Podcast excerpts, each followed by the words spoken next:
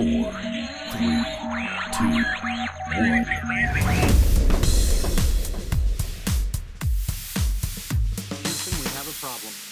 ¿Qué tal? Bienvenidos a Alienante 006, su podcast de tecnología y filosofía pop.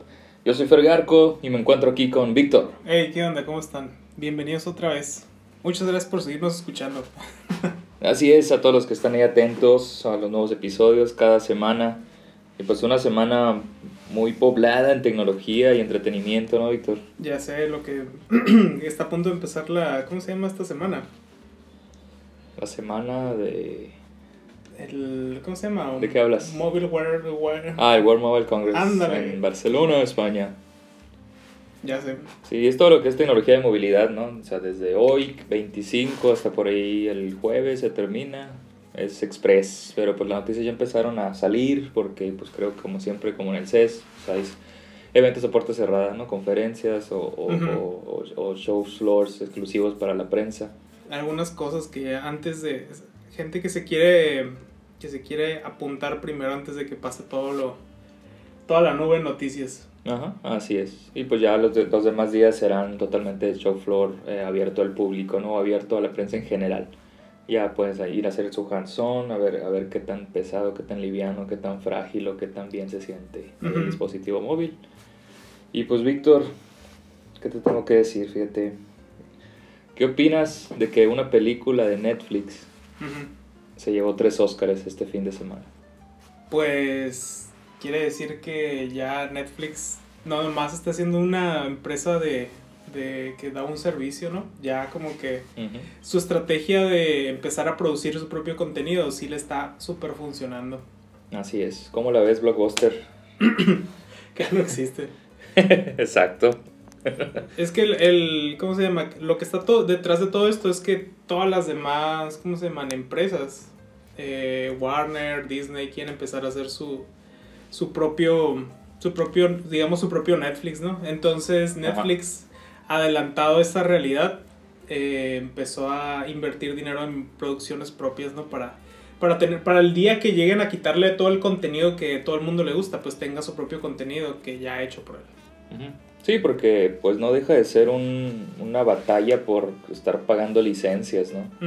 Por ahí a muchos les dolió cuando salió Terminator 2, cuando le quitaron de Netflix, es como pues es que cuesta lana tenerla ahí en, en streaming, ¿no?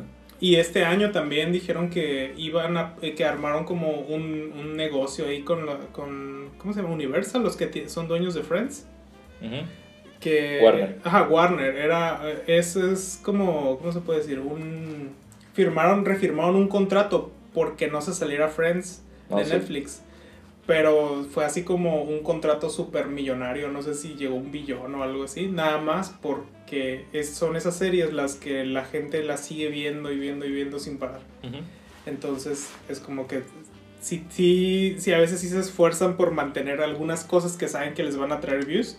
O hay gente que nomás usa Netflix a lo mejor para ver Friends y ya, no, Sí. no están conscientes de esa clase de cosas que hay ciertas series que tienen al público cautivo. Sí, pues es que son las series ancla, ¿no?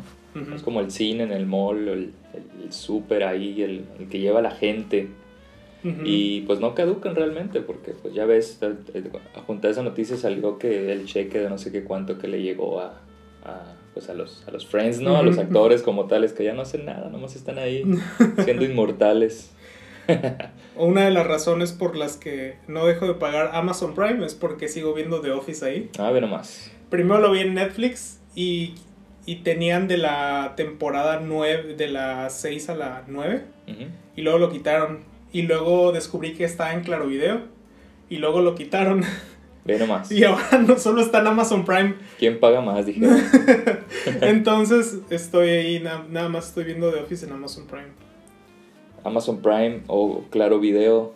Yo digo que consigan la licencia de Malcolm en el medio y les pago la suscripción. Si tienes Telmex, al comercial no... eh, Ah, sí. Sin patrocinar. Si tienes Telmex, en Claro. Video está mal con el del medio. ¿Está Malcolm en el medio? Sí.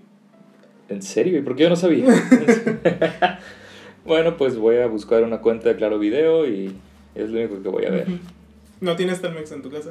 Eh, sí, creo que sí. Ah, pues entonces tienes. ¿Tengo tienes- Claro Video, Sí.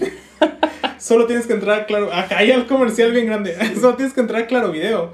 Y detecta que tu red es de Telmex y, y 50 te deja entrar. Ah, ¿en serio? Yo pensé que... Ah, bueno.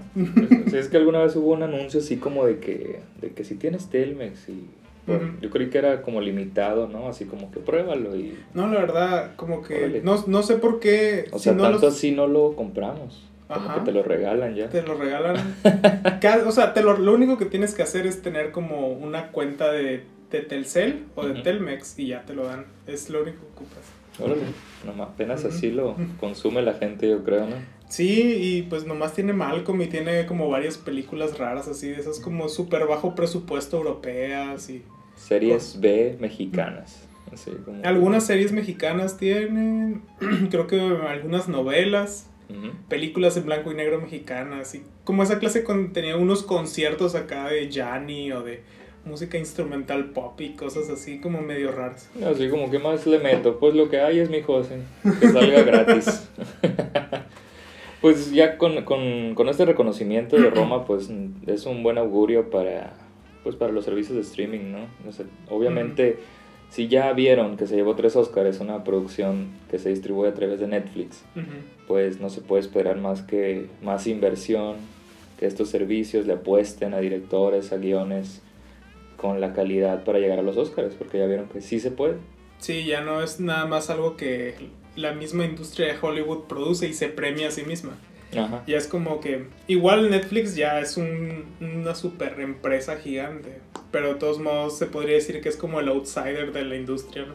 Sí, aún, pero por ahí vienen otros también, ¿no? Por ahí viene Disney, por ahí vienen más empresas que quieren hacer. HBO también tiene su buena fuerza, Mm, no se diga, pues obviamente Game of Thrones lo tiene ahí. Y pues el punto es que aunque me haya dolido que Steven Spielberg haya estado en contra de Ujú. las producciones de Netflix para ser nominadas al Oscar, pues mm, más allá de que la gente que apoya o no, que si Roma fuese una buena película o no, yo no sé, Sí. pero pues el hecho de que sea reconocido significa que pues va a haber más gente esforzándose por hacer cosas buenas, ¿no? Que no necesariamente tiene que estar dentro de Hollywood. ¿no? Sí, ya es un, la industria de Netflix diciéndole el futuro es hoy viejo. Así es, el Dewey así. alienante, Víctor, ¿qué opinas de que el Galaxy Fold ya es una realidad? Pues hay muchas opiniones, ¿no? De muchas personas. Hay personas que creen que no, que no es el futuro. Hay personas que creen que ya es como el nuevo... Estándar. Ajá, o como una especie de, de iPhone o iPad en su momento, ¿no? Que marcaron como un giro de la industria hacia una, hacia una cosa, ¿no? ¿Ok? Y pues mucha gente cree que es real y mucha gente cree que nomás es otro gimmick más de la industria. Realmente no sabíamos qué esperar, ¿no? Desde el CES que vimos el, el celular ese raro de Royole, que era así como, pues se dobla como cartón. Sí, para los que no sepan de lo que estamos hablando, el ¿qué fue? El 20 viernes. 20 de febrero. ¿Qué, es, ¿Qué fue? Viernes, creo. Eh, Samsung, en un evento especial, eh, presentó su, no- su nueva línea de Samsung Galaxy 10, creo. Y aparte, la- el, como la- el anuncio principal fue el Galaxy Fold, que es un teléfono que puedes doblar a la mitad. Es como, digamos, en proporciones parecida a la de un cuadrado cuando está extendido. Y lo puedes doblar a la mitad. Y tiene dos baterías, una en cada lado. Tiene una bisagra por en medio con el que se comunican los dos lados. Eh, tiene seis cámaras, pero no, no sé muy bien cómo están distribuidas. Dos. Sí, seis asquerosas cámaras. Mucha gente dice, ¿qué sabe? Más cámaras, más innovación, ¿no? Sí, no, lo que pasa es que por detrás tiene tres. O sea, por, no, por lo que sería entre comillas la parte posterior del celular, son tres cámaras. El celular abierto en, Ujú. en un- en una de sus esquinas Ujú. tiene dos frontales. Ujú. Y luego cerrado, el celular tiene una tercera pantalla que es como un Quick View que funciona normal como cualquier otro celular. Ujú. Y ahí tiene una pantalla frontal. Una cámara. Ajá, o sea, son una, dos y tres. O sea, Ujú. son seis en total. Así están distribuidas. Y son pues tres pantallas, ¿no? son tres, son tres pantallas y seis cámaras y va a costar dos mil dólares. Desde dos mil dólares. Desde dos mil dólares la versión más humilde, pues. Ajá. La Y- para pobres, pues. La versión de la versión pobreza. Eh, y pues mucha gente no está segura porque todo esto podría ser nada más como como un ¿cómo se puede decir? Pues como la industria llevando el concepto del teléfono celular al extremo, pero otra gente dice que por fin alguien está aprendiendo cómo usar una pantalla más grande, ¿no?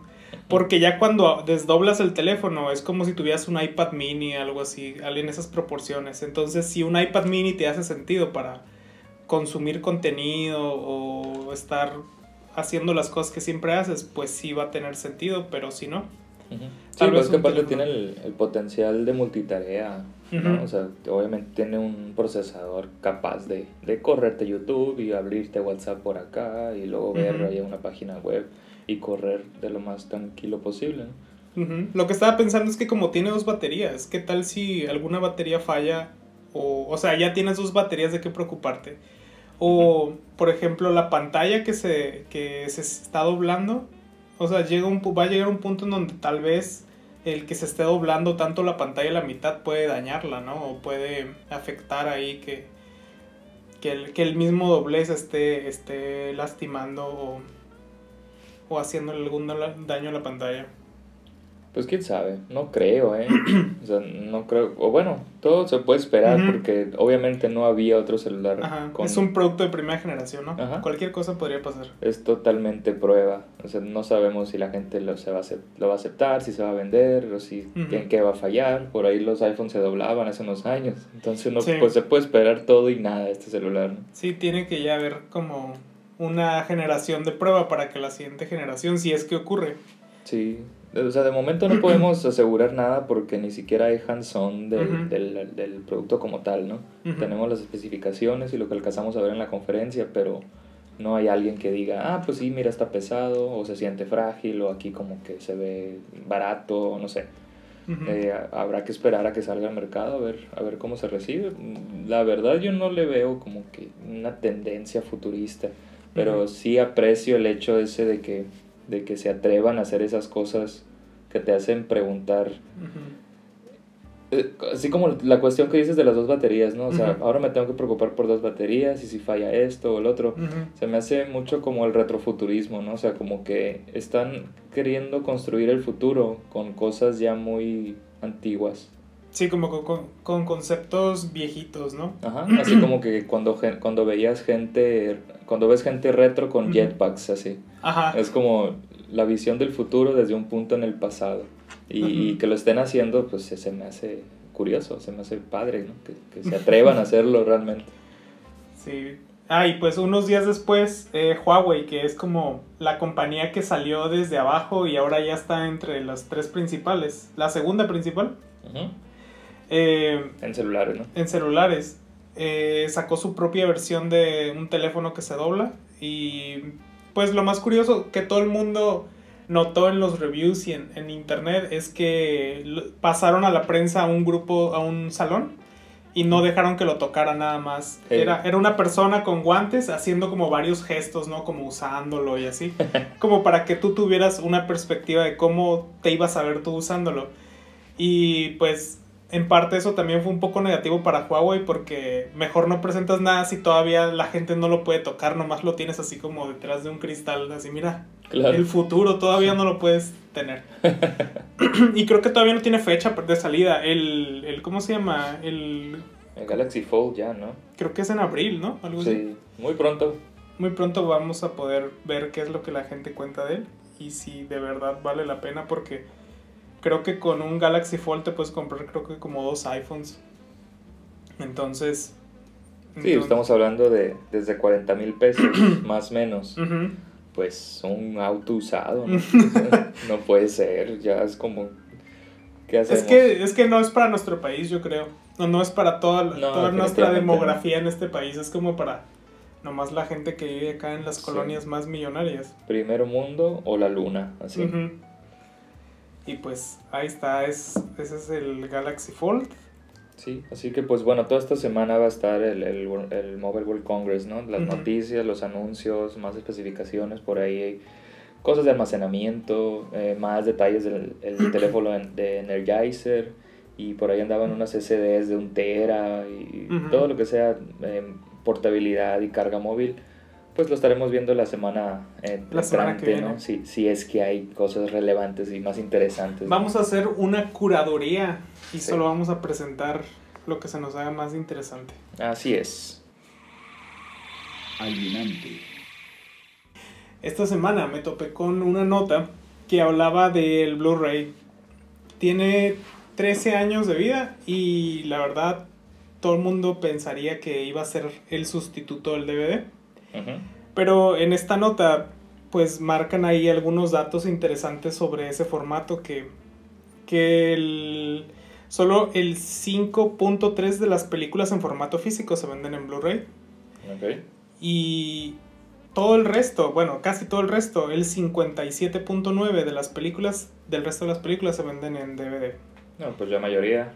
La mayoría se sigue vendiendo en DVD cuando en su inicio eh, nos presentaban al Blu-ray como el futuro de los discos. Como decías en un episodio pasado que no se rayaban, Ajá, que tenían, ajá, que tenían contenido en mejor calidad que un DVD. Pero al pasar de los años, pues nos ha, se ha, con los números se ha demostrado que pues a veces no importa si es de, si es de alta calidad o lo que sea, la, la alternativa más barata sigue siendo como la mejor opción en muchos casos. En mi caso siempre he dicho, ah, pues la verdad, ¿para qué quiero ver algo tan en tanta calidad? En mi mente lo voy a recordar en alta calidad nada más. Ah, mira, qué bonita reflexión, ¿eh? puedo, puedo, puedo ver algo en un VHS o en un DVD y la verdad la historia la voy a recordar en HD en mi mente sin importar, sin importar en, en cuánta calidad la haya visto. Pues es que es- eh, te estás metiendo con el, el rollo del... el ah, para empezar, ¿no? El formato Ujú. físico y el formato digital. Eh, otra par, otro punto. El Blu-ray es carísimo. Y luego y ahora que sale Blu-ray 3D o Blu-ray Ujú. 4K, Blu-ray eh, 4K HDR. y, No, pues ya me salió en mil pesos un disco así. Es Un montón de no, sabores. Es ridículo. así. Sí, la verdad, quién sabe cuánto tiempo te dure un... eh, así en realidad, desde que lo grabas hasta su día de muerte, ¿cuánto durará un DVD?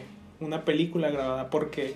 Ah, comparado con un VHS, dices. O, con o algún otro comparado con un, con un disco. Por ejemplo, a mí me tocó usar discos y quemaba algo y después de unos 5 años el disco se empezaba como a poner viejito y se le empezaba a caer como el pedazo donde, donde tenía escrito cosas y se destruía.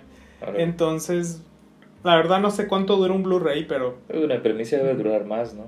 Porque tiene una capa de protección el Blu-ray. sí, entonces... Y luego los, ¿cómo se llaman? No hay, ¿te acuerdas que existían los quemadores y que era bien fácil quemar Sí. lo que sea? Nada más lo Nero. metías, lo quemabas y ya estaba. Y ahora con el Blu-ray, pues como es como algo más como propietario de Sony, pues es mucho más caro conseguir un quemador de Blu-ray, ¿no? Sí, Y es más un raro tema. también. Ajá. Sí, estamos en, la- en la- en la- en el punto en el que, por ejemplo, los videojuegos que comúnmente PlayStation y Xbox ya están en Blu-ray, Ujú, pues esos son prácticamente impirateables, ¿no? Entre comillas. Eh, por ahí sí puedes conseguir películas, o bueno, formatos de video, es decir, series, películas, documentales en calidad de Blu-ray, o bueno, en calidad de, de definición, de alta definición, ¿no? o sea, más, más allá de, de la HD regular. Pero pues es que también está el tema del, del streaming, ¿no? O Ujú. sea, el formato digital, la gente ya no, en, en su gran mayoría, ¿no? Sí, ya Ujú. vemos quienes tenemos nuestras cajitas así bien Ujú. bonitas, pero la gran mayoría de la gente ya es como, ah, pues la compro ahí en Netflix o la compro en algún servicio y la veo. Y, y- en YouTube, en, Sí, ¿cómo se la en. YouTube, en, en Torrent. y, y pues yo, es, ¿cómo te digo? El, o sea, el formato físico Ujú. es en sí el que está en problemas, entre comillas, se puede decir, ¿no? Sí, es otra cosa que decía la nota que digamos que lo que sigue de Blu-ray es contenido en 4K, o sea, en, en tamaño de calidad y, formato. Sí. Y generalmente, y la industria se saltó el 4K, o sea, no hay como un 4K en Blu-ray, sino que principalmente está distribuido en medios digitales. Ok, ya. Puedes, eh, no, la verdad no sé en qué medios esté, pero debe haber algunas películas en Netflix o algunas en iTunes que están en 4K. Ajá. Entonces no hay como que, ah, este nuevo disco es, o este Blu-ray es el que está en 4K o algo así. Es, es está, todo se está distribuyendo de manera digital. Entonces, si el Blu-ray ya no lo vas, ya no lo hizo, yo creo que su decline, su declive ya va cada vez más grande. Digo, a, en cierta, en a excepción de los juegos y esa clase de cosas que todavía se siguen distribuyendo en Blu-ray, como los del PlayStation 4 o. PlayStation. Sí, es que es- es- es- son otros temas totalmente diferentes, ¿no? Por ahí decían, no, pues que sea todo digital. Pero pues ya entramos en un tema de, de, de propiedad, de, de copyrights, de, tengo una licencia de un juego digital o, o tengo el juego físico, su software como tal, en- alojado en un disco. Y pues yo la verdad sigo prefiriendo, al menos en videojuegos, el físico, ¿no? O sea, la cajita, el disco, así con su, con su manual de dos hojas y ya. Que ya no es un manual, nada más es como, no tengas epilepsia. Tranquilo, juega menos. Sí, las cosas de ley así nomás.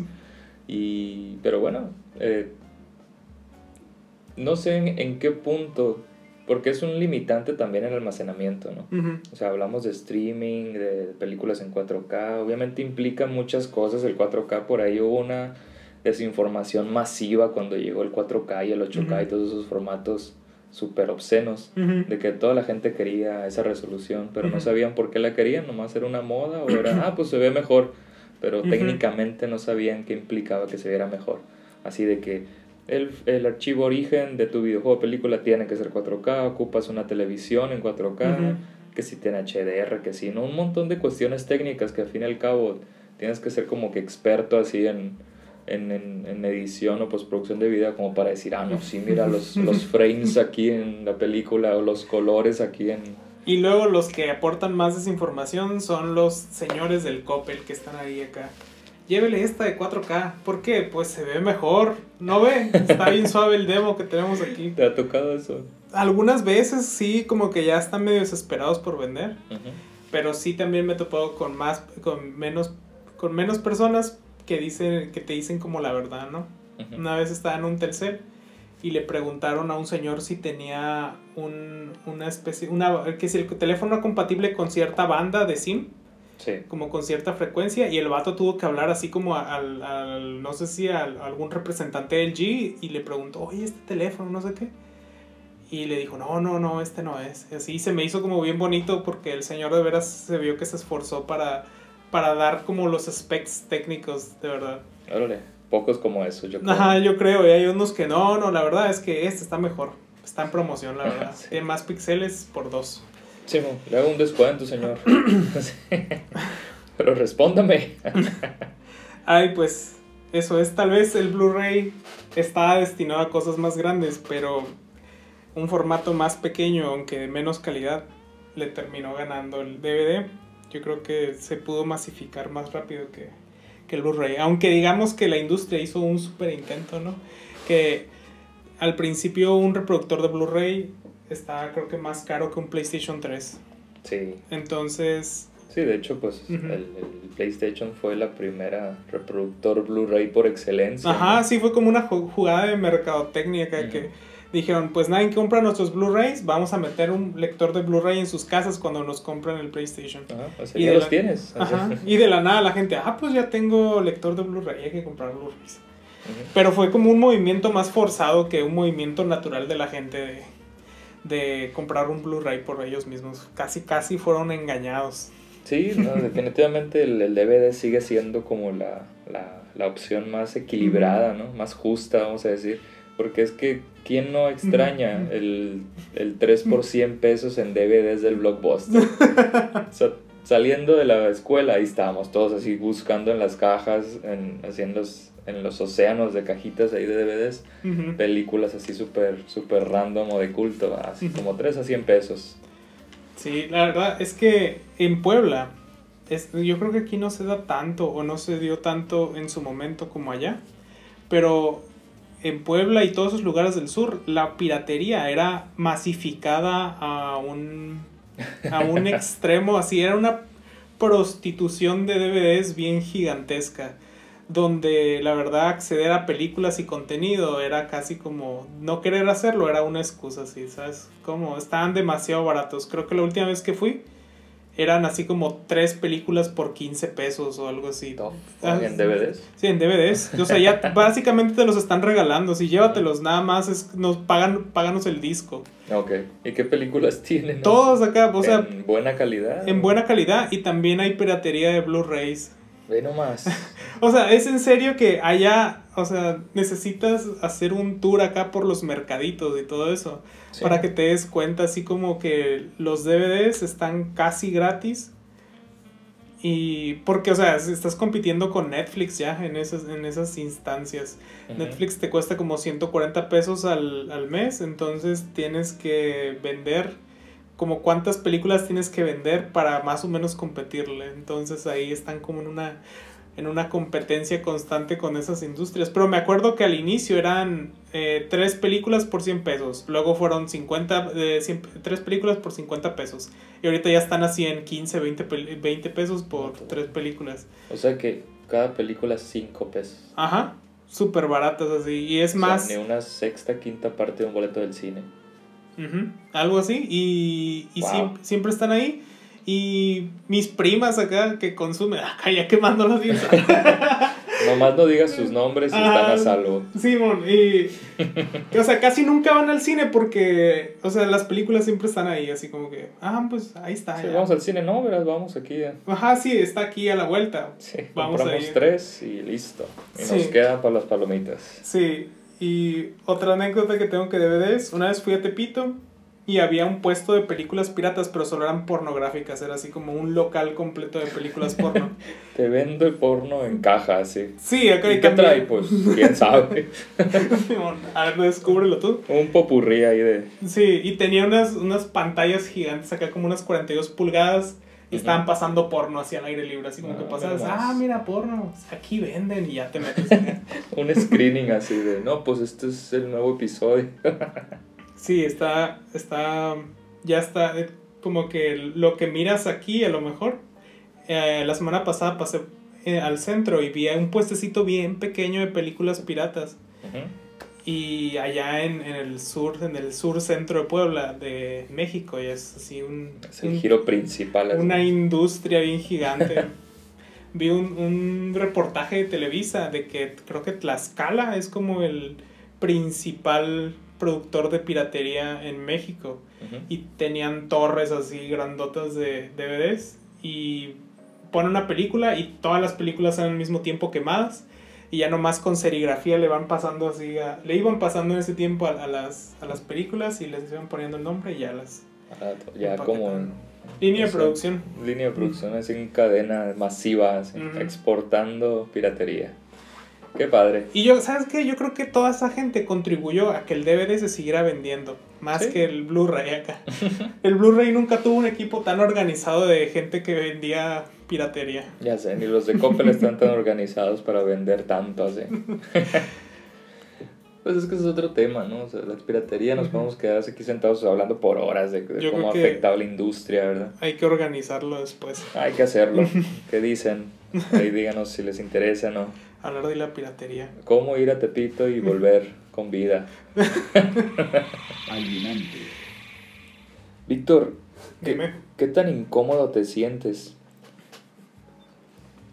cuando una tecnología amenaza como tu estabilidad? Mm, Sabes que ya me he preguntado algunas, algunas veces eso. Por ejemplo, han salido algunas aplicaciones o servicios servicios web de por ejemplo hacer diseños o cosas así hacer tu logo no en lugar de pagar a un diseñador pagas 10 dólares y te mandamos tu logo. Hay servicios así. Ah sí sí sí. Y ya me, ya me planteo algunas veces esa clase de, problemas. Entonces la conclusión a la que he llegado es que si quieres que que tu trabajo siga existiendo, tiene que tener más valor que lo que, que lo que te- le está entregando la, la otra cosa, ¿no? Un valor que no le pueden dar tan fácil, ¿no? Sí. Que puede ser, pues, atención personalizada con el cliente o un desarrollo muchísimo más a profundidad del proyecto. Cosas que por 10 dólares no te pueden, no te pueden vender.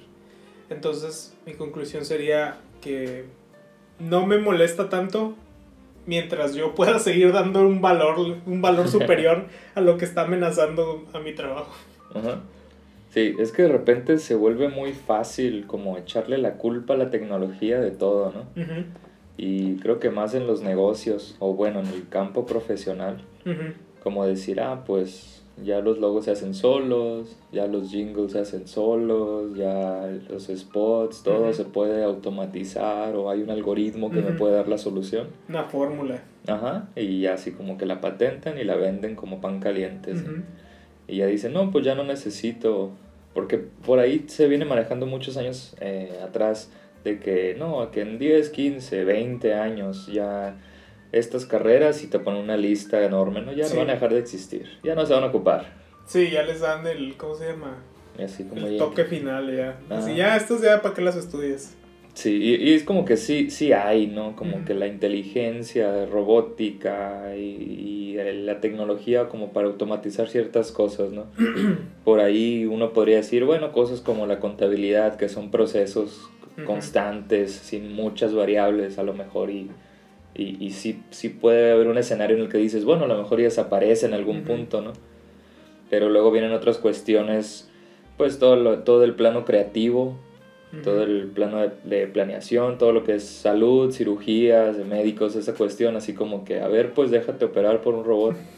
Y fíjate que está esa situación donde tú te sientes amenazado Ujú, y está la situación opuesta, en donde no quieres ver la amenaza. ujú. Por ejemplo, este fin de semana, Interesante. este fin de semana, una amiga de mi novia Ajá. nos estaba diciendo que su jefe estaba hablando algo así de la inteligencia artificial, que había escuchado en algún lado, no sé si en ese mismo foro que me dijiste al que tuviste. Ay, no puede ser. A ver. que decía que ella es administradora y creo que su jefe, digamos, es contador. No estoy seguro, podría estar mintiendo, ¿no? Ujú. Pero era algo así. Y decía que, eh, que les habían dicho que había que tener cuidado porque todas esas cosas administrativas en un futuro iban a empezar a desaparecer, ¿no? Y Ok. ella decía, somos, en mi oficina somos ocho. ¿Cómo, ¿Cómo crees que vamos a desaparecer los ocho? Acá, o sea, todavía aportamos mucho valor y estamos ahí con los clientes y cosas así. Ok. Pero me imagino que hay muchos procesos administrativos que con inteligencia artificial o con un mejor sistema o un sistema ya implementado muy bien en ciertos campos, departamentos completos de personas pueden desaparecer, ¿no? Entonces, de ahí es donde te digo que hay gente que, que sí se siente amenazada y hay gente que a lo mejor no está viendo la amenaza que ya está encima de ellos acá, que tienen que estar buscando un valor o algo así y en, y en realidad nomás están sentados en sus laureles. Ajá. Sí, no, es que, ay no, este evento que hubo la semana pasada, así de que vamos a hablar de tecnología y negocios, y yo, ay, a ver, pues. y sí iba con buena expectativa, dije, no, o sea, Esperando van a estar los temas, ajá, claro. Dije, "A- algo voy a sacar de ahí, ¿no? Y no es por menospreciar el, el evento, pero la verdad es que me aburrí muchísimo. y así como que sentí una puñalada en la espalda, así cada Ujú. vez que los señores da- decían inteligencia artificial, ¿no? Como que les traba decir inteligencia artificial. A todo le dicen inteligencia artificial. Así de que como, no sé, cuando pides tu, tu producto en Amazon, una inteligencia artificial, yo decía, como, a ver, espérate, no sabes que es inteligencia artificial, ni siquiera como concepto así. Y, y, y como que se, se hablan de tecnología de una forma bien deliberada, o sea, están hablando de que, ah, que en 2020 va a haber buques marítimos de exportación e importación de productos que se van a manejar solos y yo así como que, a ver, espérate, eso no es cierto.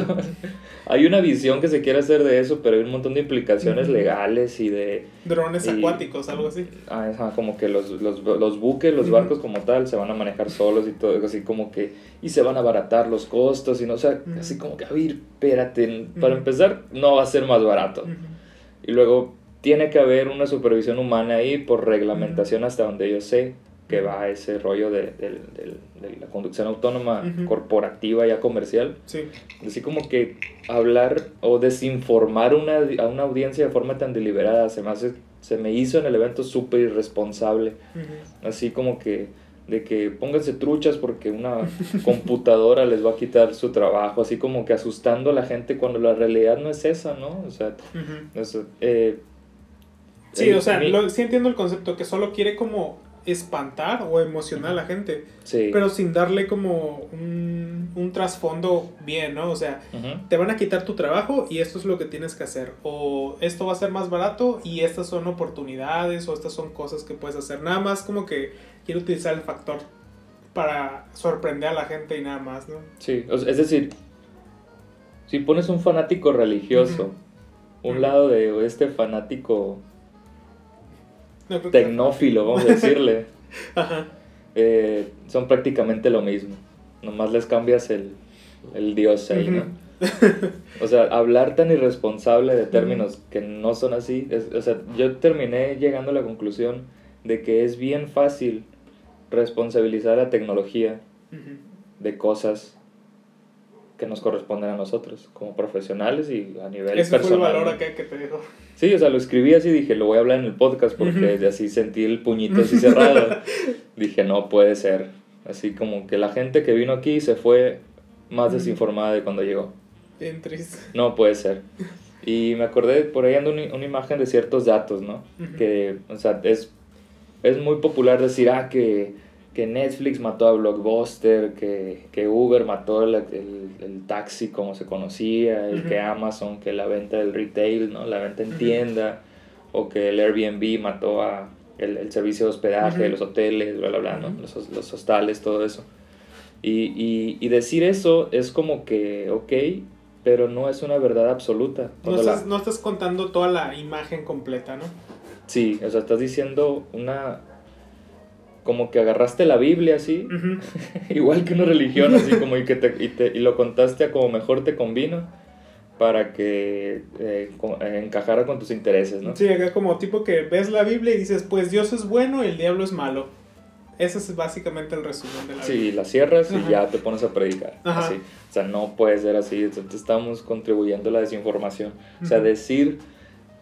Es muy impuntual decir el clásico de que Netflix mató a Blockbuster. O sea, no es cierto. O sea, realmente cuando llegó Netflix a proponérsele a Blockbuster y Blockbuster le dio una patada eh, y después, 10 años creo después, se fue a la quiebra de Blockbuster. No fue porque le dio una patada a Netflix. Blockbuster ya tenía muchos años antes de que existiera Netflix con problemas de servicio al cliente, con problemas de tarifas y, y ya estaba mal vista la, la empresa como tal por muchas irregularidades.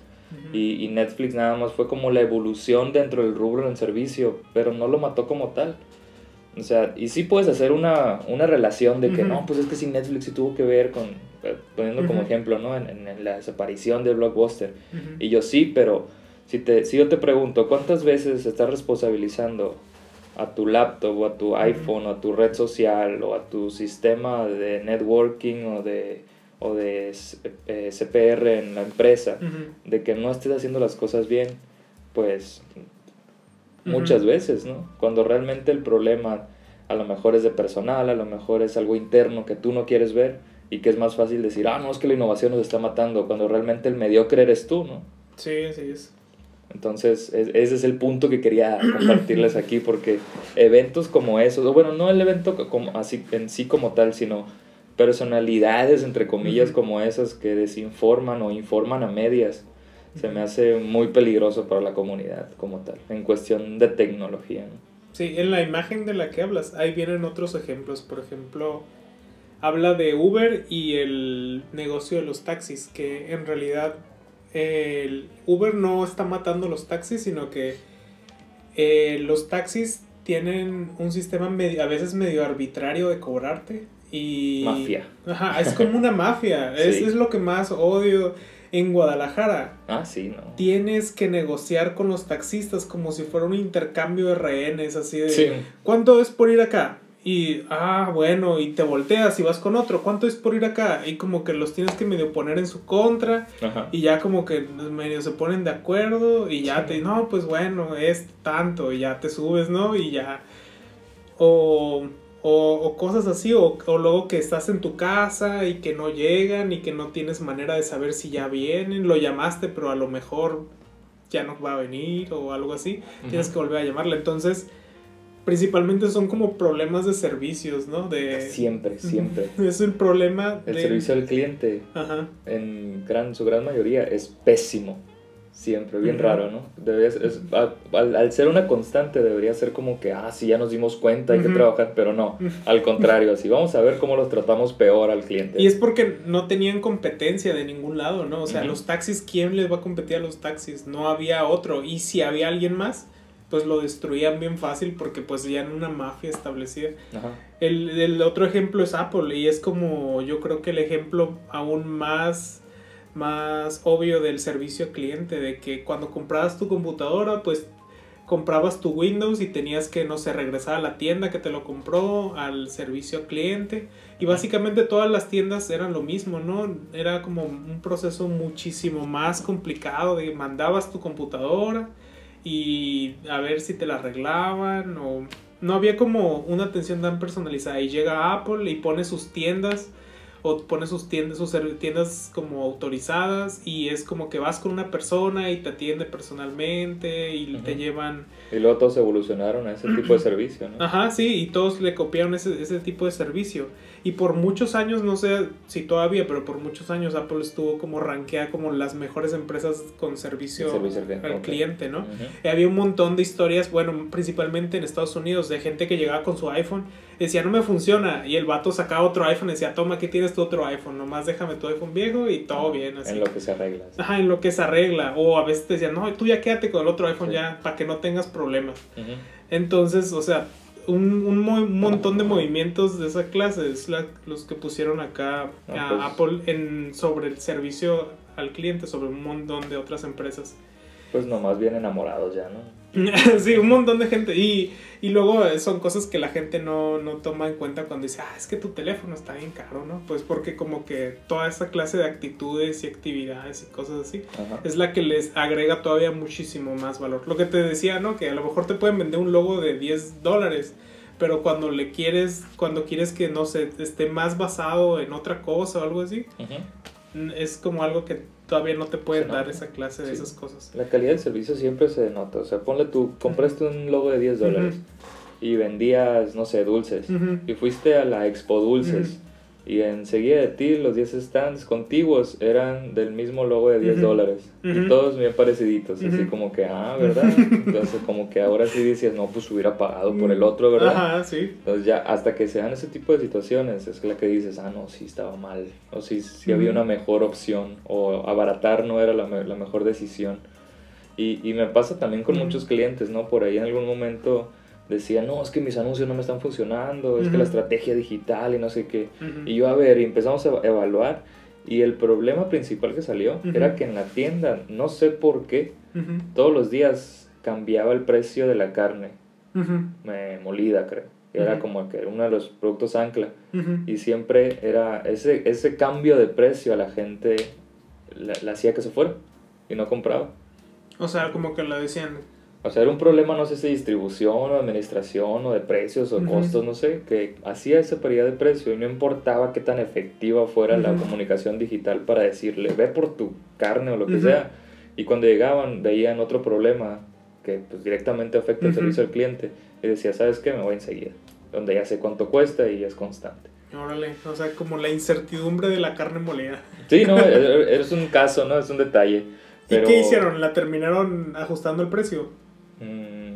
Sí, o sea, se, se llegó a la conclusión de no sé por qué había una variación de Mm. precio, era por un problema de proveedores, Mm. se tomó un solo proveedor y, y eso aumentó la calidad y. ¿no? Entonces, o sea, un ejemplo de, ah, qué tan fácil, es, que- Ujú. es que no me sirve el, el internet, no me sirven las redes sociales, como, a ver, espérate. Y, y es lo que pasa que, bueno, es lo que pasa aquí a nivel local en, en muchos nuevos restaurantes o, o- negocios de comida, ¿no? O sea, empiezan muy bien, más cuando son digamos, de, de dirigidos a un sector económico, o sea, lu- lugares fresones, ¿no? Vamos a decirle, así como que ah, bien, bien sofisticados, Ajá. así de vino y carne y no sé qué tanto. Así como Lugares que- donde vas a gastar más que, que, lo, que lo de siempre. Si dices, no, pues me sale en el doble, un poco más caro de lo que me saldría en alguna otra parte, pero bueno, a ver, vamos a ver. Y con el tiempo empiezan así como, siempre es la misma ecuación, empiezan a llegar comentarios de, no, que el servicio al cliente, que está mal, que no sé qué, y así como que el- todo lo digital o su página web, o todo impecable, o está Ujú. funcionando muy bien, su imagen y todo, pero algo tan básico como, como el mesero Ujú. y, y cómo te da la carta, cómo te sirve, lo que sea, está afectando a todo lo demás. Y el, y el punto aquí es como que qué fácil es echarle la culpa a la tecnología. ¿no? Sí, yo creo que es el punto de, de toda esta sección de, de eso que estamos hablando, que Netflix, Uber, Apple, Amazon, todos se pueden ver como tecnologías que salieron del Internet y llegaron a destruir muchos negocios, ¿no? Y generalmente es como lo, lo ponen, ¿no? Como las compañías que triunfaron y, de y destruyeron a mucha gente inocente o cosas así, ¿no? Sí, desempleados y Ajá, demás. sí, pero al mismo tiempo es gente que, o sea, no por ser del Internet, o sea, el Internet fue su herramienta, ¿no? La que utilizaron para decir, mira, podemos hacer Internet para cortar un montón de cosas que están haciendo mal servicio y mejorar un montón de procesos. Entonces, no es tanto como que sean del Internet, sino de la manera en la que usan el Internet para mejorar el servicio. Sí, y hacerlo muchísimo mejor. Sí, o sea, Ujú. otro ejemplo por ahí, Ujú. la, la- la distribución de, de videojuegos en la Ujú. ciudad, ¿no? Eh, es súper tardado, es mínima el, el surtido que llega, entonces yo voy a tres retailers eh, locales a buscar un título en especial y en ninguno está, en ninguno ha llegado, se agotó. Entonces voy a Amazon, me dice, te llega en uno o dos días y te sale más barato que lo que está en precio en tiendas. Entonces, ¿qué estás haciendo tú quejándote de que Amazon está matando el retail? O es lo que se dice al menos. Si tienes un pésimo servicio al cliente, pésima disponibilidad, tienes precios más altos, ¿cómo le compites y, y tan siquiera cómo le lloras al mercado Ujú. diciéndole, ay, me está afectando Amazon? Pues sí, Amazon está mejor que tú. Yo tengo otra historia ahí también. Una de las historias que me hicieron nunca volver a comprar en un Gamers. Hace mucho tenía un 3DS Y fui a comprar mi Mario Kart. Y, lo, y se supone que tienen un modelo como el del GameStop, ¿no? Que puedes ir y pides tu juego, puedes te- pedir un juego usado y que cuesta menos. Y dije, no tienen usado. Y dije, no, no tenemos usado, la verdad. Aunque ahí tenía el letrero de se venden juegos usados. Y dije, bueno, entonces dame uno nuevo. Y ya lo, lo, lo- me lo vendieron como nuevo. Venía en su celofán y todo. Y llegué al, a, a mi casa y lo puse en mi, en mi juego. Y tenía el save, el archivo guardado de alguien más. De otra persona. Que había, estado, que había estado jugando. Y venía bien empacado y todo. Y me regresé y les dije, hey, esto, este es un juego usado, ¿qué está pasando ahí? Y el vato se quedó así. Y le llamó como a su compa y le dice, oye, es un juego usado. Y dice, sí, ¿verdad? Y lo empezaron a... Tiene ahí como su opción para formatearlo. Sí. Y dijeron, ya está. Y le digo, pero es un juego usado, o sea, yo te pagué por uno nuevo. Y ya fueron atrás de la tienda y ya trajeron un juego nuevo y ya me lo dieron. Pero, o sea, me estaban vendiendo un juego usado. O sea, la tienda, te- o sea, te debe de permitir volverle a poner su celofán y todo, ¿no? Y venderlo como usado. Ajá, claro. O sea, nada más que ese no lo formatearon. Se me hizo como que... Como- precio de nuevo. Ve nomás. Sí, a precio de nuevo. Y desde entonces ya nunca volví a comprar un juego en una tienda. Sí, pues es que se, son tantos intermediarios en la cadena de suministro, ya bien técnicos, ¿no? O sea, se prestan a muchos negocios negros e intercambios. Acuérdate cuando vendían, en, cuando existía Blockbuster, el Game Rush, que era la división de videojuegos de, de, de Blockbuster, veías en Vendovara y en, y en Facebook que vendían el disco como tal, así pelón, te lo daban en una cajita transparente. ¿Por qué? Porque se lo robaban del, del surtido de Ujú. Blockbuster y te venían el puro disco y hay mucha gente que sí los compraba. Sí, un montón O de sea, cosas. se prestan a mil una cosas y, y la gente está diciendo, no, es que Amazon nos afecta el mercado cuando tus propios empleados tienen una red de distribución organizada criminales ahí que te están matando el negocio y tú no te das cuenta. Así es. Así es. Entonces, pues yo creo que la reflexión es como que eh, asumir tu responsabilidad, ¿no? Como, como profesional y como, y como ser humano antes de echarle la culpa a la tecnología. Y dejarlos con la pregunta de qué, qué industria del Internet en un futuro va a amenazar a su trabajo. Ándale, esa no la voy a venir. alienante, En, el, en la industria de la tecnología, hay veces que tú quieres hacer mejores productos, pero terminas haciendo como cosas bien chistosas que nadie esperaba que pasaran. Y ahí es donde entran, no sé si recuerdas los zapatos que se autoajustaban de Volver al Futuro. Sí, por supuesto. Yo creo que todos los recordamos así con un montón de Todos los queríamos. cariño y futurismo, así, ah, se ponen solos. Pero se veía un concepto muy fácil. Pero, Eso No- y la Pepsi del futuro. ¿Cuál la que es como un cilindrito bien raro? Sí, que la vendieron bien carísimo el cilindro súper barato ese Mm. chafa. Ahora que hace unos años que cumplió aniversario la película y... O la, Y la la chamarra, la chamarra que se ajustaban las mangas solas. Ah, sí. O la patineta que volaba. Ah, era más. Marca Barbie. Mattel, ¿no? Y Sí. una, unas visiones del futuro que parecerían ser muy simples y tan alcanzables. En ese, en el, ¿qué, qué año era la película? 1984 o algo así. Sí. El presente de la película. Sí. Una, unas visiones tan inocentes y tan fáciles que, ah, pues una chamarra que se ajusta, unos zapatos que se amarran solos. ¿Cómo no lo vamos a lograr para el 2015? Ya estamos en el 2019 y Nike este, este año sacó, ya había sacado unas en el año pasado, pero no eran como comerciales. Este año sí sacó unos zapatos que se amarran solos y que ya son comerciales y los podías conseguir por 300 y tantos dólares.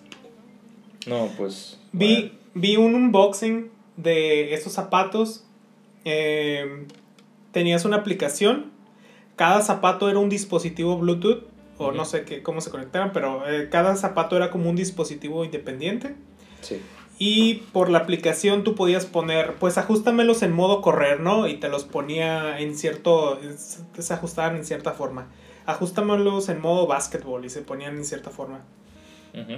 Y ese era el futuro, ¿no? Tenía, tenía una basecita, tú los, te los quitabas en la noche y los ponías ahí como si fuera tu celular y se recargaban de noche. Eh, pero siempre tenía como cierta cantidad de energía para que en una emergencia te los pudieras quitar de volada, ¿no? Y pues todo el mundo se cuestionaba si de verdad esos iban a ser los zapatos de volver al futuro en nuestra época. Hasta la semana pasada, cuando los usuarios de Android recibieron una... es- estos zapatos se controlan por una aplicación del celular. Y los usuarios de Android recibieron una actualización de la aplicación que al actualizarla dejaba los zapatos obsoletos. En foros de Reddit podías encontrar como come- comentarios como em, mi zapato izquierdo no quiere reiniciar. Había gente que había que decía que los zapatos debían ser reiniciados manualmente. Comentarios acá como bien absurdos cuando alguien se pone sus chanclitas y empieza a caminar y otra persona no puede usar sus zapatos porque están trabados, están bloqueados. Ah, No puede ser. Ajá, entonces esa, esa actualización eh, dejó a los zapatos así, en algunos casos, inutilizables. 300 dólares a la basura. Como, como no tenían cuerdas ni nada, tú no los puedes ajustar, no tienen un motorcito en la suela que gira un engrane que con un cable pues te, te, ajusta, lo, te ajusta la, eh, qué, tan, eh, qué tan apretados están los zapatos. Ya bien complejo. Ajá, y al, y al, que, y al hacer que eso no funcione, pues tus zapatos siempre te quedan aguados, no, no, te los puedes, no te los puedes poner bien, no puedes usarlos para jugar ni para nada, ¿no? Entonces, está muy loco que ese es el futuro en el que vivimos acá, como un futuro a medias bien decepcionante. Pues tómenlo por el lado amable, mira, pueden usarlas como unas pantuflas de 300 dólares. Nomás que no jueguen básquetbol porque se les van a salir. Pues sí. Aquí es cuando te preguntas, debía hacerlo, más del podría hacerlo. Pues sí pudieron, nomás que no pudieron mantenerlo. Qué absurdo es, ¿no? O sea, todo es hackeable hasta tus tenis.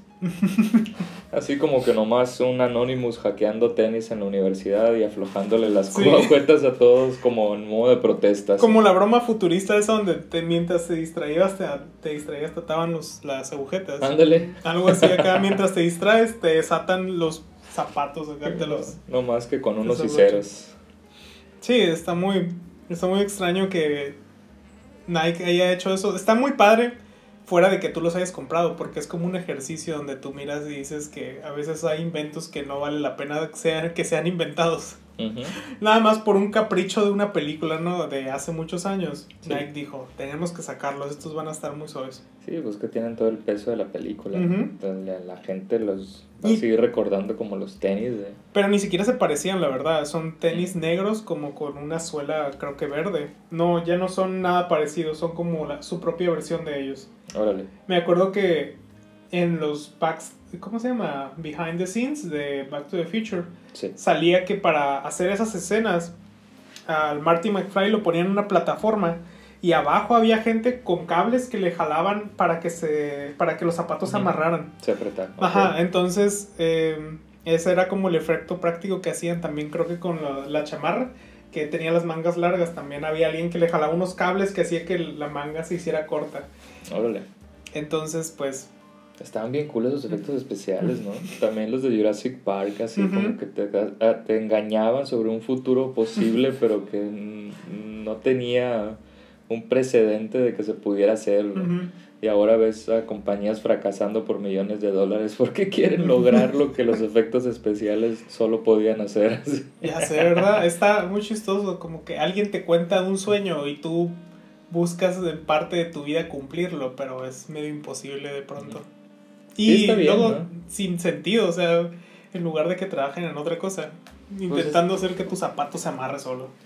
Pues es- hasta cierto punto ese es el espíritu de la ciencia ficción, ¿no? O sea, ujú. como inspirar el que existe el smartphone, que sí, que existe la tableta, el internet, el viaje interespacial, el- los astronautas, todo eso salen de la misma Los zapatos ficción. que se amarran solos. Los zapatos que se amarran solo por inútil que eso suene.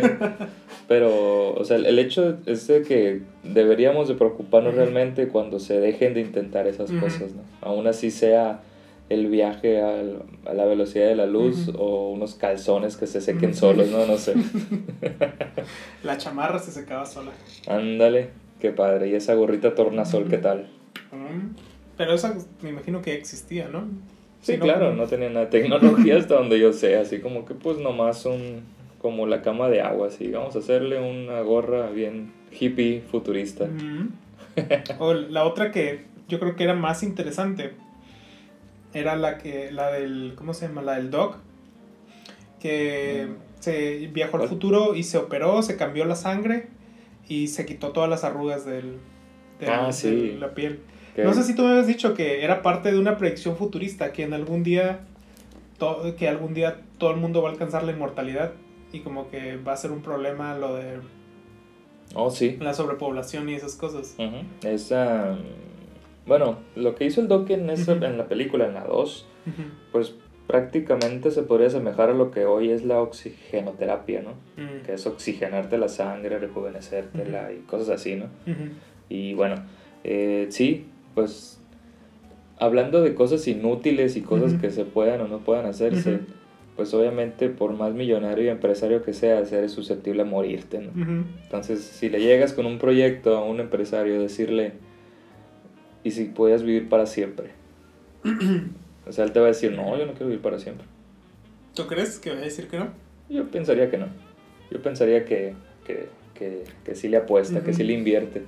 Entonces, eh, esto, el rollo de la inmortalidad, pues, eh, es una, no- bueno, se ha abordado de muchas maneras, ¿no? Ujú. Pero el más reciente es de Dmitry Glukhovsky, lo hablamos el, el, el episodio pasado. Que es la, la, la- la novela de The Future, se llama. Y es una, es una novela de ciencia ficción en donde el hombre alcanzó la inmortalidad, pero no todos tienen eh, la, la, la inmortalidad, o sea, solo una cierta población y bla, bla, bla, ¿no? Entonces la gente inmortal, para tener hijos, porque es un problema de sobrepoblación, ya nadie muere y muchos nacen, pues se acaba el espacio cuadrado, ¿verdad? Sí. Entonces el, el punto era que si tú querías tener descendencia tenías que ceder tu lugar en el mundo para, esa, ese, para tu hijo. O sea, tenías que suicidarte para que tu hijo naciera o algo así. Ajá, o sea, tenías que aceptar como, creo que es una vacuna que, que, que te hacía morir y ya ce- cedías tu lugar, ¿no? O sea, sea papá o sea mamá. Y, y, y ese era el punto, ¿no? Entonces la novela trata sobre un... Está muy cyberpunk, ¿no? Y se relacionará mucho con Blade Runner porque se siente mucho como un Blade Runner que, que persigue a gente que tiene hijos eh, fuera de la ley, ¿no? O sea, como que... es- eh, y es muy válido decir, pues estás afectando la sobrepoblación al tener hijos sin permiso y te estás comiendo espacio que no tenemos y somos inmortales, pero tenemos el mismo problema social, aunque no nos muramos, todo es más grave. Entonces es una reflexión muy interesante. Por ahí hay un, hay un cuento corto de Asimov que Ujú. hace una reflexión sobre la inmortalidad también, que Ujú. se llama La última respuesta. Creo que es más corto que la última pregunta. Ujú. No tienen relación, pero la última respuesta es una reflexión sobre la inmortalidad y serán a lo mucho unas nueve páginas. Ujú. Ahí Por ahí se las recomiendo. Ahí Por ahí anda en la web, en PDF, en algunos blogs.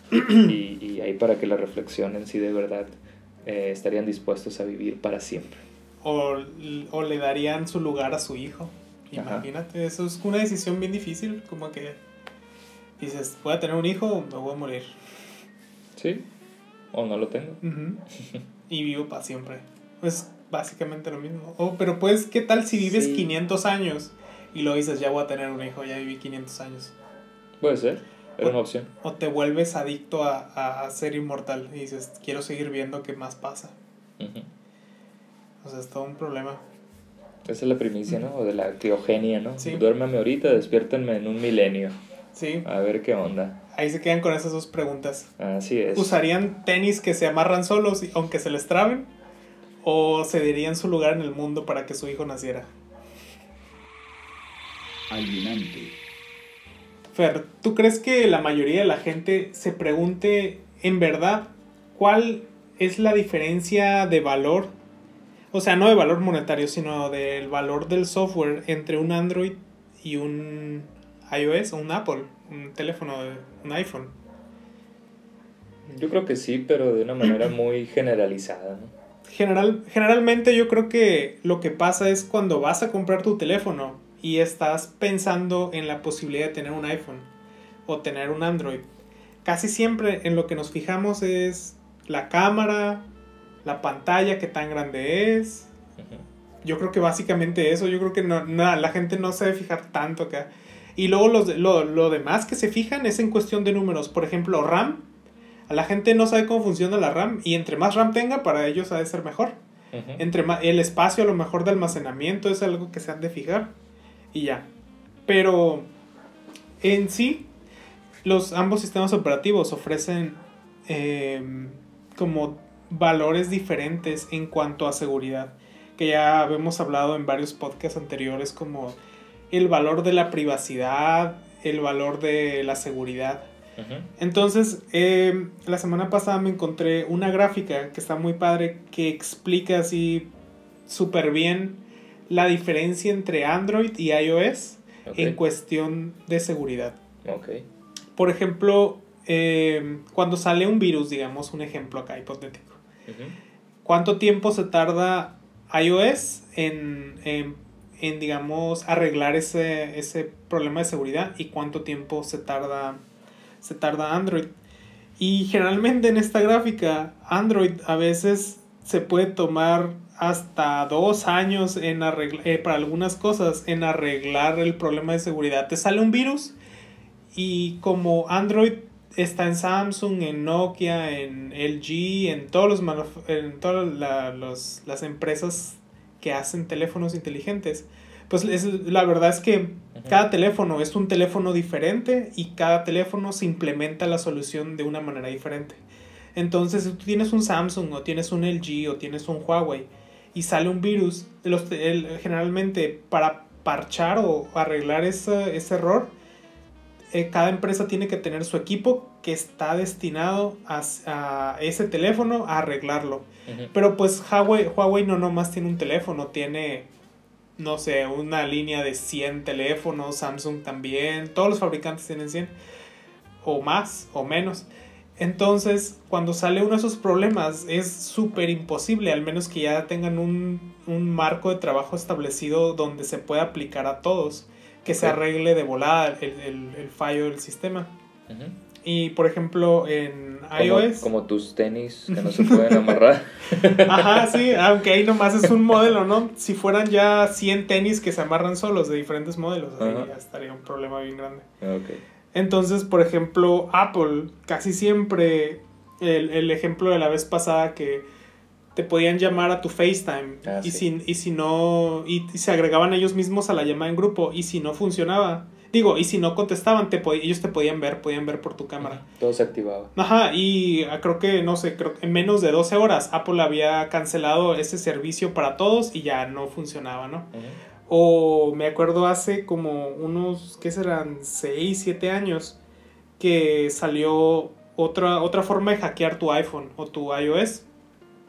Y Apple así, como es dueño 100% de todos los teléfonos, digamos que él los puede administrar desde lejos. Uh -huh. Entonces sacó una actualización que llegaba hasta los iPods que ya no estaban soportados acá y también le llegó su actualización para que ya todo el mundo estuviera seguro porque si era, si era un, ¿cómo se llama? Un, un error muy grave. Pero como Android es como que primero es Android, luego es por marca y luego es por modelo. Es uh -huh. muy difícil, muy difícil, ¿cómo se llama? Pues es la desventaja uh -huh. del código abierto. Uh -huh. Es el principal problema de Google, yo creo, en todos sus departamentos. O sea, el, el, que no puede controlar eh, que sea, ¿cómo se puede decir? Tan diverso su, su, su código. Entonces, pues ¿Qué es lo que pasa a fin de cuentas? Yo siempre lo he dicho y lo dije aquí en el podcast. Uh -huh. o sea, a mí siempre me ha gustado el hardware de los uh -huh. Galaxy, por ejemplo. Y el, el, único retractor, y yo sé que mucha gente me va a odiar, es que tiene Android. Y a mucha gente le dice, ah, no, es que el Android es lo mejor. Y sí puede ser lo mejor, pero también es tan inestable como estas cifras que nos traes tú hoy en día. Entonces, yo sí dije, el, cuando compre un Galaxy, va a ser cuando Samsung diga, aquí está el Galaxy OS. Sí, o sea, su propio sistema, o sea, no estoy diciendo uh -huh. que lo vaya a hacer, ni que sea barato, uh -huh. ni que vaya a ser accesible uh -huh. tampoco. El, el punto es que el control de tu propio sistema, de tu propio software, te da pues estos valores agregados que a, a, a, Apple muy pocos le compiten a nivel de software porque es dueño de todo su ecosistema y él dice qué aplicaciones entran y qué no. O sea, si comparas el índice de virus en, en, en las tiendas de aplicaciones uh -huh. de, Google, de Google Play Store y, y, y Apple Store, eh, creo que ahorita Google, la tienda de Google de aplicaciones anda como casi el 80% en, en, aplicaciones infectadas o, uh -huh. con, o con virus maliciosos o así con software dañino para tu equipo. Y, y Apple es súper hermético en esas cuestiones porque delimita así que con... Uh -huh así con lupa checa qué aplicaciones están y no, y si hay un problema como los que se le han presentado hoy en día, en un 2x3, uh -huh. así elimina la aplicación o la deshabilita y, y, ya como que se vuelve a hermetizar así, dice ya todo está seguro, pasó algo pero tengo control. Aunque también se ha, ¿cómo se dice? Se ha utilizado a veces como medio de censura donde Sí. Hay algunas aplicaciones que compiten con servicios de ellos mismos, que como que los han sacado por alguna o que otra, así que, ajá, no, pues es que la verdad, tu servicio como que no cumple con algunos términos, lo vamos a quitar. Entonces, algunas veces ha sido eso, ¿no? Que al, utilizan también sus poderes para el mal. Uh -huh. Sí, pues que se presta también para eso, ¿no? Uh -huh. o sea, por allá algunos hablarán de la demo democratización del software, ¿no? Digo, pues sí, pero no estamos hablando de usuarios irresponsables que prefieren ser demo, de, estar democratizados, pero uh -huh. tener su equipo lleno de, de, de malware. Y uh -huh. pues es una decisión de cada quien, ¿no? Sí, no, pero es que también es como, ¿cómo se puede decir? Que el, no, todos, no toda la gente le llena sus teléfonos de, de cosas malas, ¿no? Hay gente que sabe muchas que, pues, ¿cómo se puede decir? Que está bien informado en cómo no llenar su equipo de virus. Sí, sí, por supuesto, sí, si me pones aquí a un programador de sistemas, él te va a tener tu, su Android impecable, ¿no?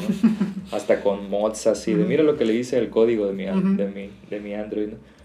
y, pero la cuestión es esa, ¿no? O sea, que a fin de cuentas seas iOS, seas Android, seas Windows Phone, Eh, el software es súper vulnerable. Siempre hay formas de, de- de hacer cosas ahí, ¿no?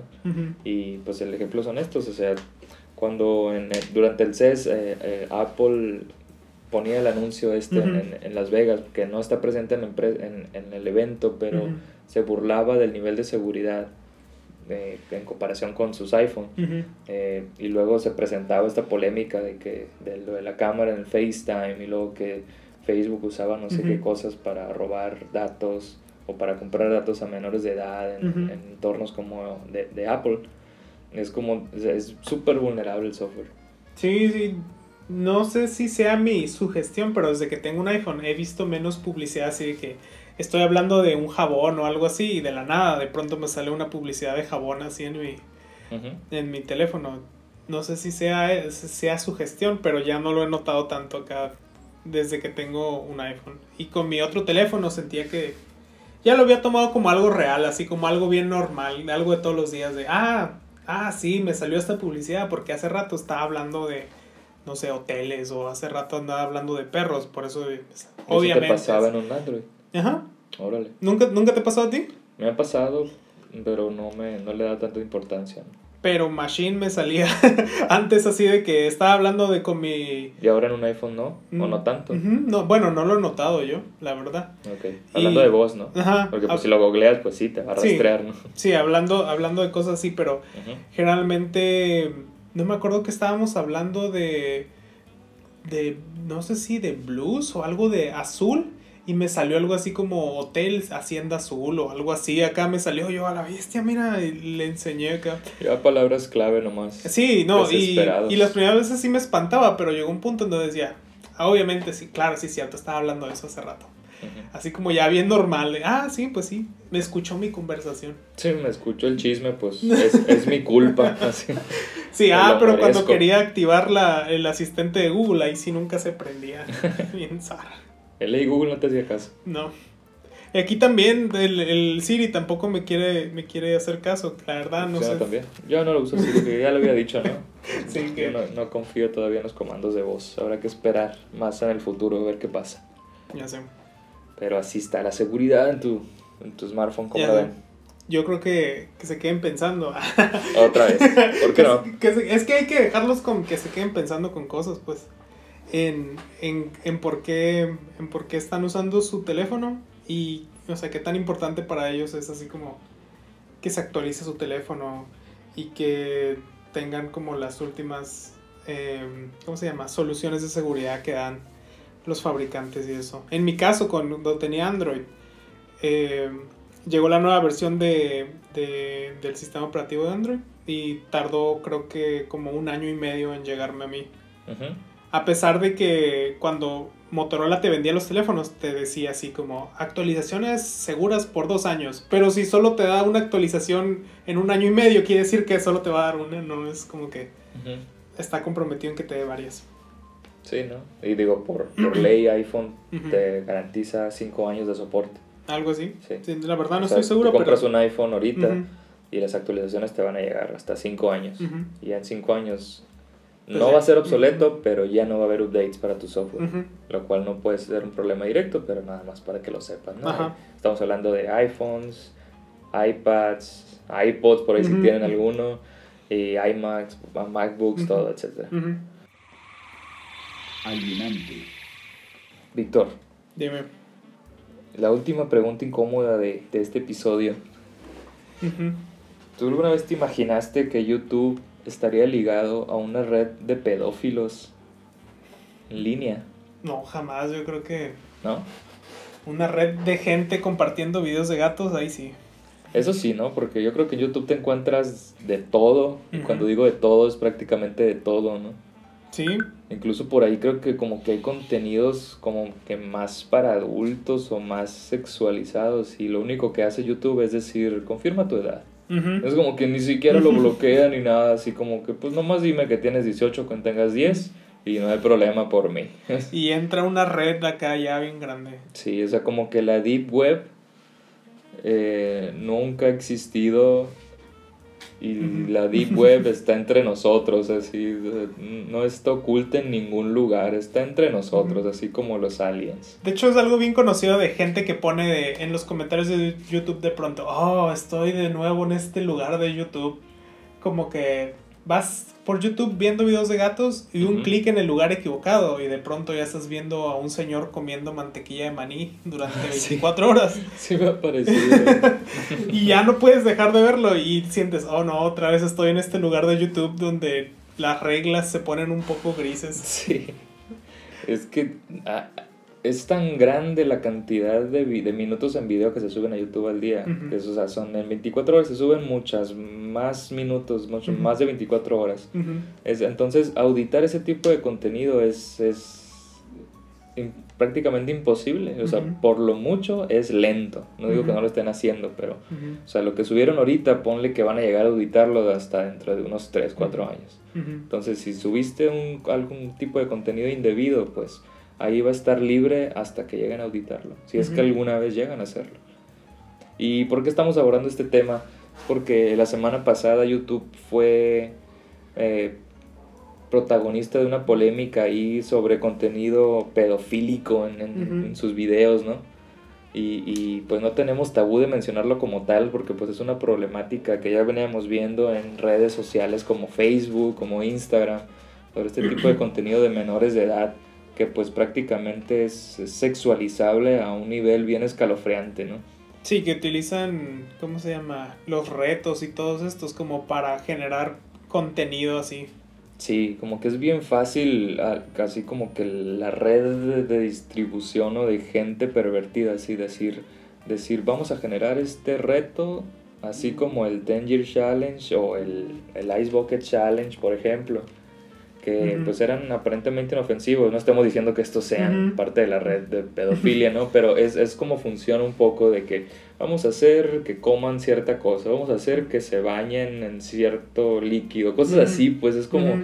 Y ya ese contenido se genera ah, como una tendencia y la- las mismas personas y desgraciadamente muchos menores de edad están ahí subiendo sus videos de, ah, yo sí estoy haciendo este reto que es popular y bla, bla, bla, cuando realmente formas parte de, de, de- de esta red de contenido sexualizable por, y aparte ilegal, ¿no? Porque pues el- la noticia era que cuando buscabas el término bikini haul, creo que era el, el término que, que abordaban ahí en la, en la nota, eh, te encontrabas así como que el término que- significa como colección de bikinis o algo así, ¿no? Ajá. O Ujú. sea, el, el video, digo, para empezar, ya es sexualizable como Ujú. tal, pero al menos eran mayores de edad, ¿no? De alguna Ujú. forma no había ahí un problema literal de primera mano. O sea, eran como mujeres eh, probándose varios bikinis. Y obviamente es como, pues, digamos, erótico entre comillas, pues porque estás viendo a alguien en baños menores y así como que en alta definición y tú nomás estás ahí así, ¿no?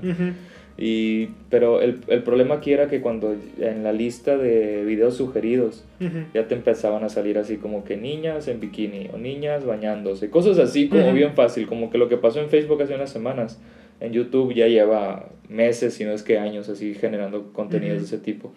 Y, Que era lo de buscar niñas en Facebook, ¿no? Que salían niños, creo que en calzoncitos o algo así. Sí, que las sugerencias así Ujú. de ma- masivas de lo que la gente buscaba, esas eran las Ujú. principales sugerencias que te daba el buscador, ¿no? Y, y en YouTube es bien triste que existen esos contenidos ahí como en un espacio gris donde Ujú. solo el que los busca los encuentra bien fácil. Es decir, yo ahorita entro a YouTube y no es que vaya a encontrar eso así de primera mano, pero si los busca alguien, ahí están. Entra ese lugar de YouTube de nuevo, ¿no? Como... Ajá. Es, es así como que la Deep Web no existe dentro de en un plano inferior, así como en el underground, ¿no? Sino que existe entre nosotros, nomás hay que poner las Algunas redes sociales acá como que sean- son atrapadas por segmentos de... Sí, y, y, y, y esto se extiende hasta las empresas, ¿no? O sea, el- hubo tres empresas que cancelaron sus pautas publicitarias. Fueron Nestlé. Disney y Epic Games. Así cancelaron su, su Google AdWords, así de que estoy en, en la red de anuncios de Google y aparecía en, en, en YouTube y eso. Dijo, ya no quiero aparecer porque dentro de esos contenidos salían sus anuncios como es, como es común por su segmentación. ¿no? Pero eh, la polémica fue esa, si yo no quiero tener nada que ver con estos contenidos que están pasando en YouTube, hasta que se normalicen o a ver qué pasa. Y, y cancelaron así sus inversiones que no son para nada cifras pequeñas, ¿no? Sí, y es como que están como bien adaptados a esas ondas porque es como muy difícil moderar todo ese contenido. Porque es como que no es tan súper explícito, pero como que sí está destinado a cierto segmento de personas raras.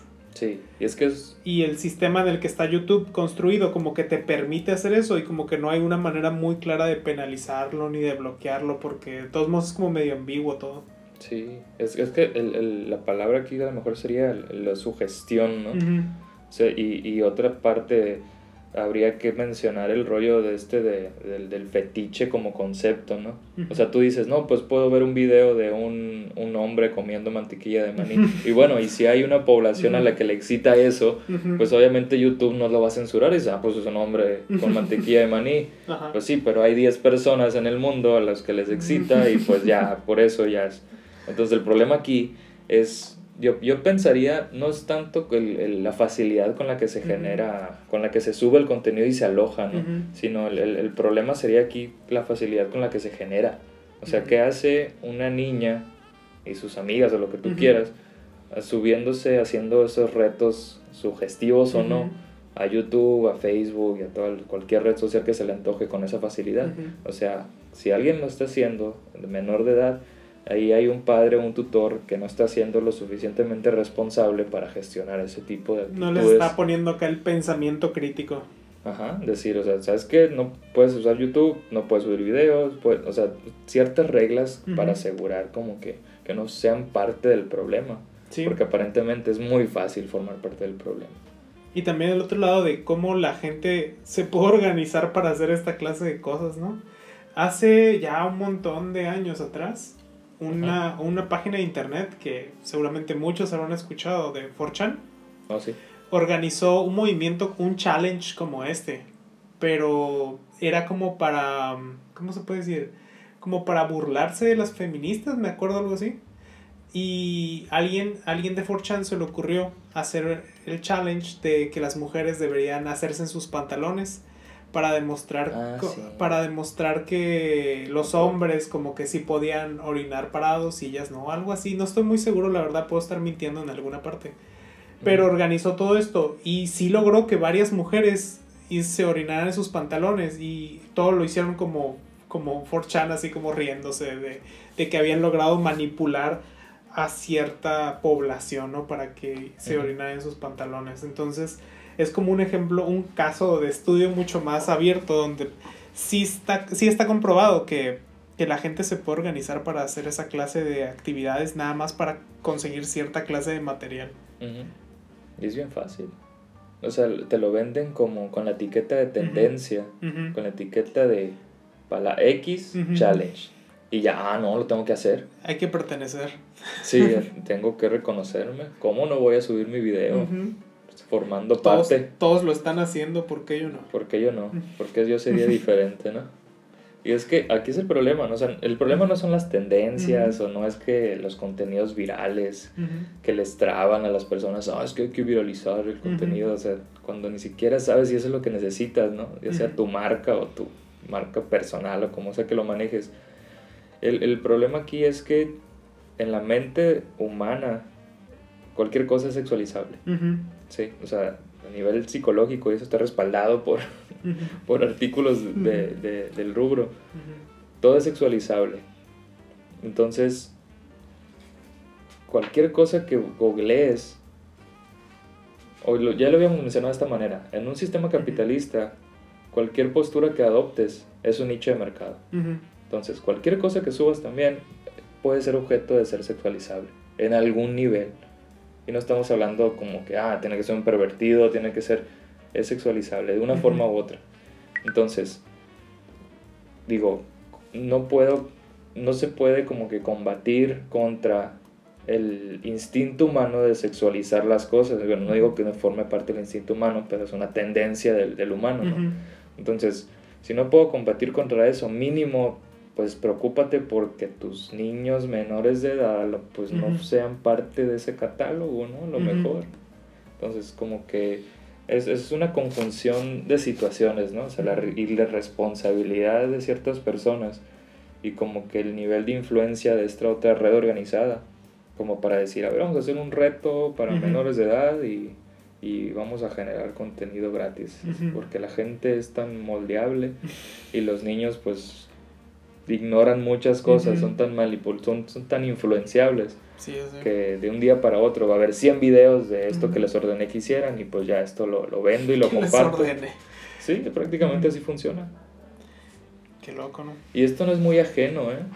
Porque por ahí ya ves el año pasado, eh, Schneider de Nickelodeon pues era, era víctima de, de, de acusaciones pedófilas, ¿no? Sí, el que hizo iCarly, Ajá. Soy ciento no sé qué. Ajá, Soy 101, iCarly, Katy Sam, todos esos contenidos. Drake y Josh, ¿no? También. Drake y Josh también lo hizo, creo él. Entonces, Victorious también. O sea, todos esos personajes y todos esos episodios y todas esas eran obviamente dirigidas al, al- a niños, ¿no?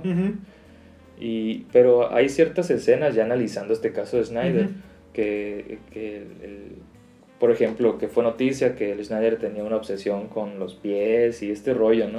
Entonces, ¿a qué nivel se tiene que llegar como para que alguien que aparentemente genera contenidos para niños, o sea, pueda manipular como que su nivel de influencia para normalizar este tipo de cosas? O sea, porque a fin de cuentas Victorious y Mm. iCarly y la otra, la, la Sam, que no sé cómo se llama la actriz. O sea, que empezó a hacer ciertas cosas que a él le gustaban para que los niños pensaran que eran normales. Ajá, así como que ah, es lo que hacen los, los chicos hoy en día, Mm. ¿no? Pero realmente eran objeto de sus obsesiones internas, ¿no? Que, y, y, y a fin de cuentas es como que todos estos personajes terminan siendo parte como que de una red de sexualización comercial, ¿no?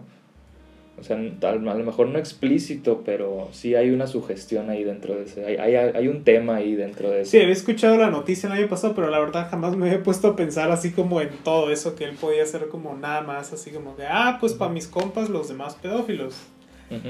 Pues vamos a hacer que, a normalizar ciertas situaciones en la vida. Y como que hacen, vuelven parte de la cultura de los niños. Ah, no, pues Simón, sí, la soy, siento, no sé qué, lo hacía, yo también.